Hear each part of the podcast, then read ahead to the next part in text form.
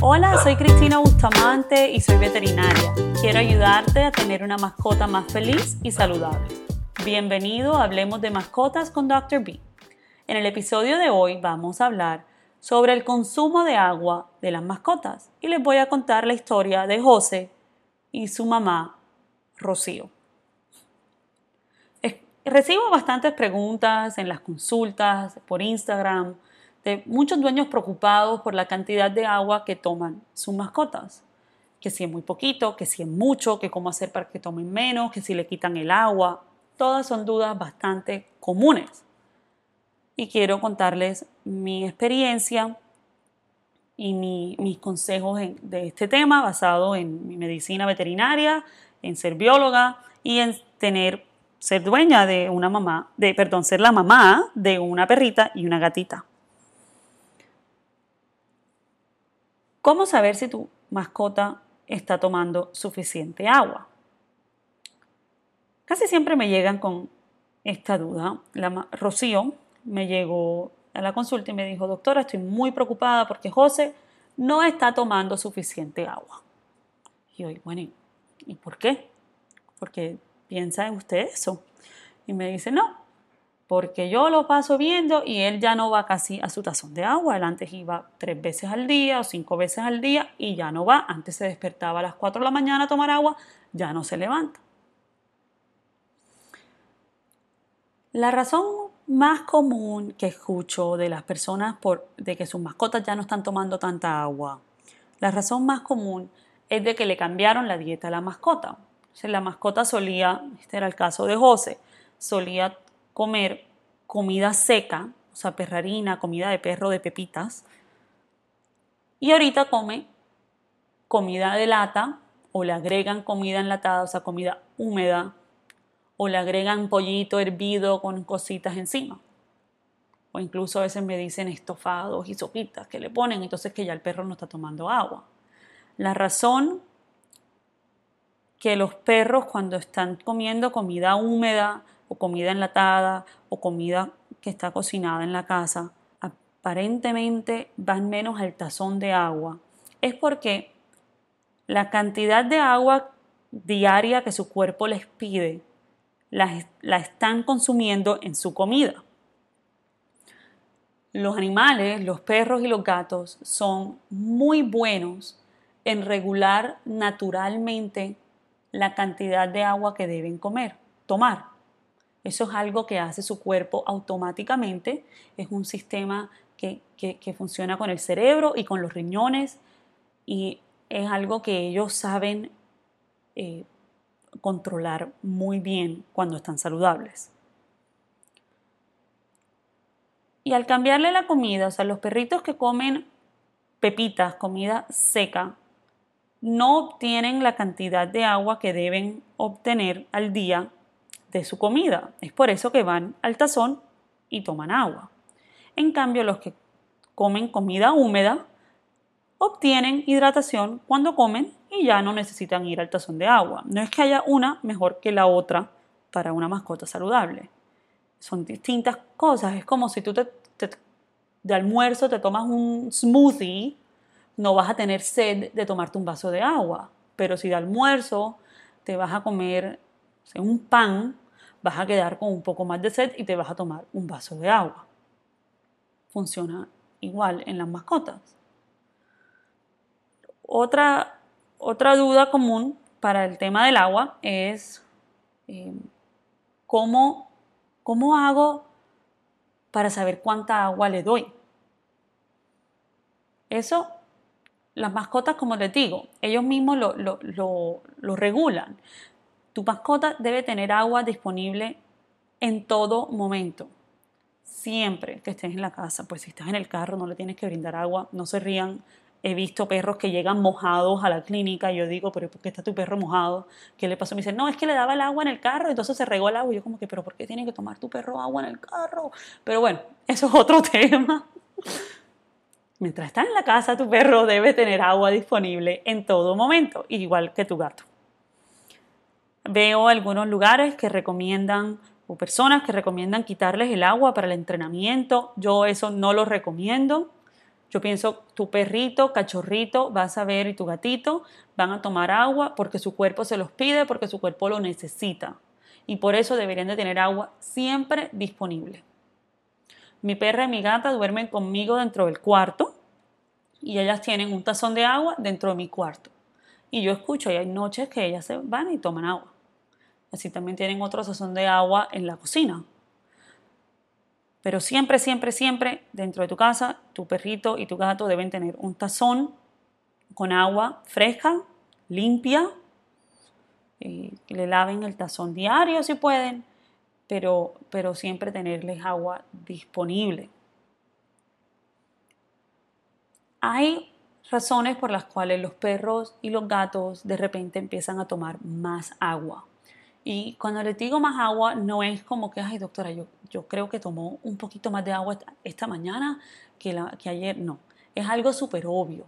Es de que el perrito antes le ponías dos, o sea, le llenabas el tazón una vez al día y ahorita se la está llenando tres, cuatro, cinco veces al día. Eso es un problema. o tu perrito solía siempre hacer pipí afuera y de vez en cuando tener un accidente adentro, pero ahorita tu perrito está haciéndose pipí por toda tu casa o pidiendo salir cada 10 minutos cuando no lo solía hacer. Esto no aplica a cachorros, estamos hablando de adultos. Esa cantidad de agua que está tomando y esa cantidad de, orín que está creando es un problema. Y en esos eh, momentos, en esos casos, debe ir al veterinario te tienes que llevar a tu mascota al veterinario porque hay muchas cosas que causan que tu mascota tome más agua y corine más. Desde infecciones en la orina, infecciones en los riñones, problemas de riñones, problemas hormonales como diabetes. Perritos cuando tienen diabetes toman mucha agua. En las perritas que no están esterilizadas, y es otro motivo por el cual recomiendo esterilizarlas, y tienen una cosa que se llama piómetra, que es una infección del útero, toman agua así como si nunca hubiesen visto el agua antes. Y cuando eso, problemas como de la tiroide, también hay, hay algunos que toman un poco más de agua. O sea, hay muchas razones médicas, incluso cuando ya están un poquito más viejitos, cuando tienen tumores en la cabeza, a veces toman muchísima agua.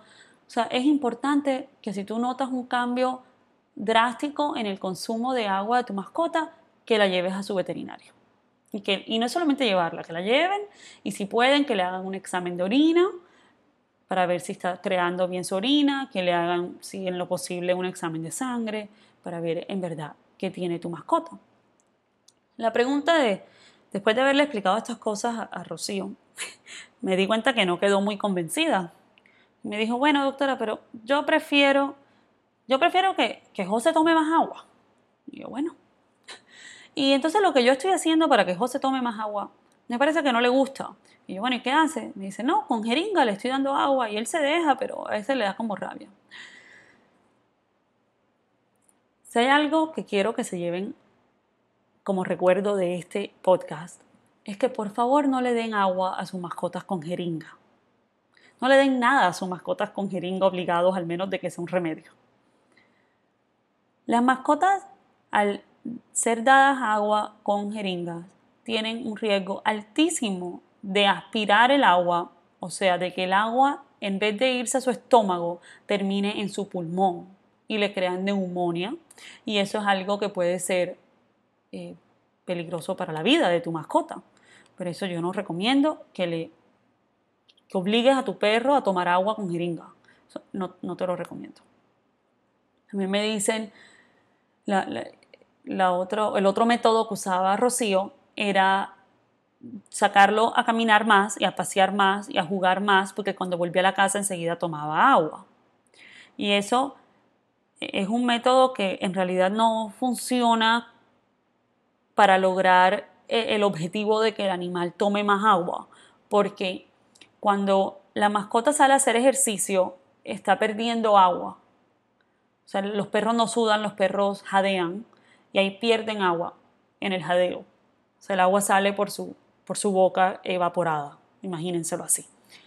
Entonces, cuando tu perro sale a jugar y está cansado, ese, así, está botando agua en el jadeo, se llega a la casa y lo que hace el tomar agua es reemplazar ese agua que acaba de botar afuera. Entonces, como el total de agua del día no ha cambiado.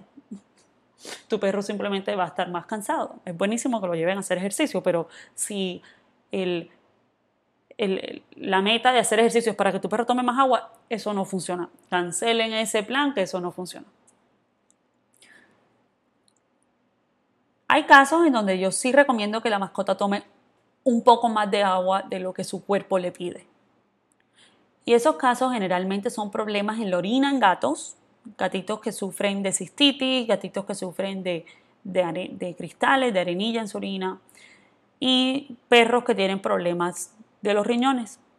Y para eso lo que yo recomiendo es en los gatitos, en lo posible, poder hidratarlos subcutáneamente cuando tienen problemas de riñones y los dueños aprenden a hacer eso y es como con una agujita debajo de la piel que no les duele y, y se les hidrata en la casa.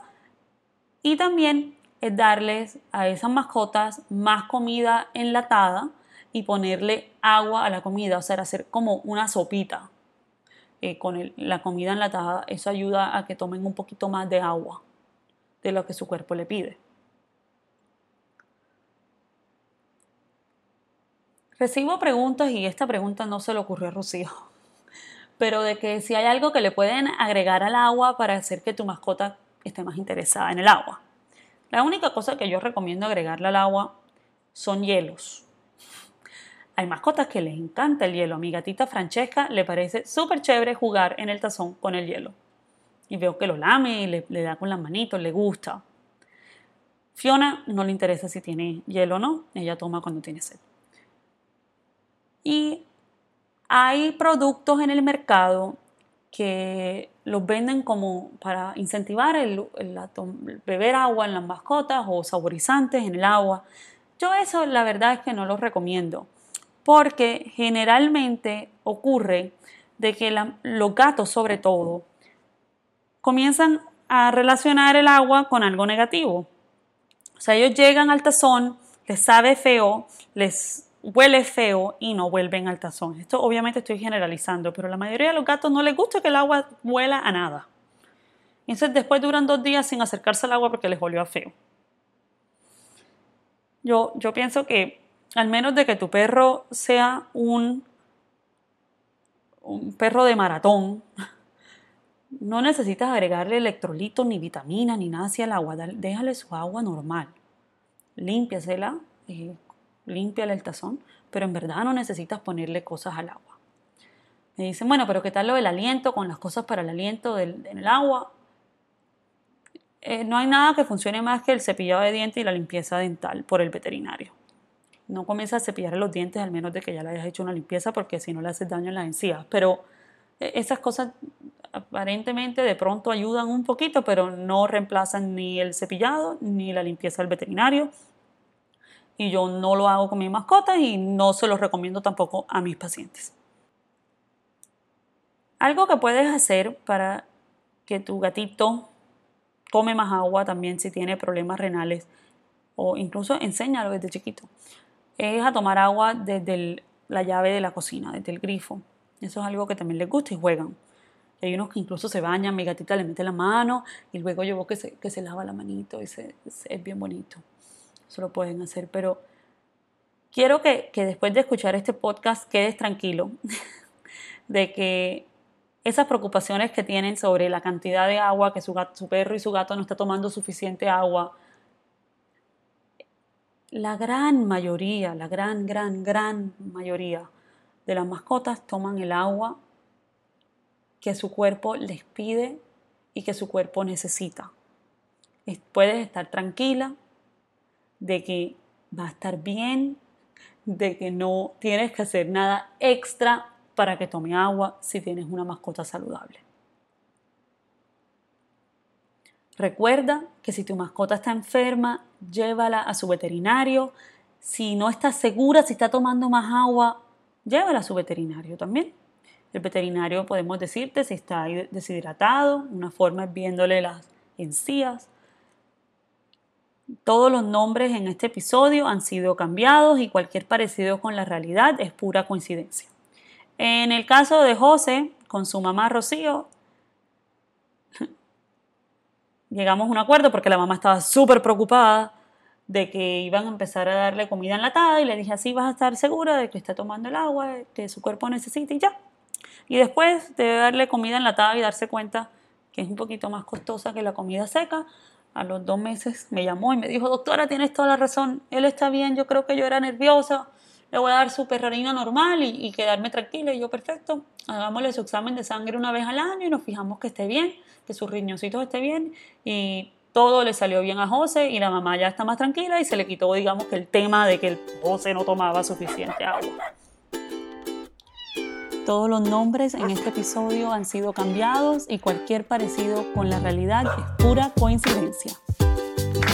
Gracias por escuchar, suscríbete a mi podcast por favor déjame un review o un rating en Apple Podcast. Esto ayudará a que más personas encuentren mi canal.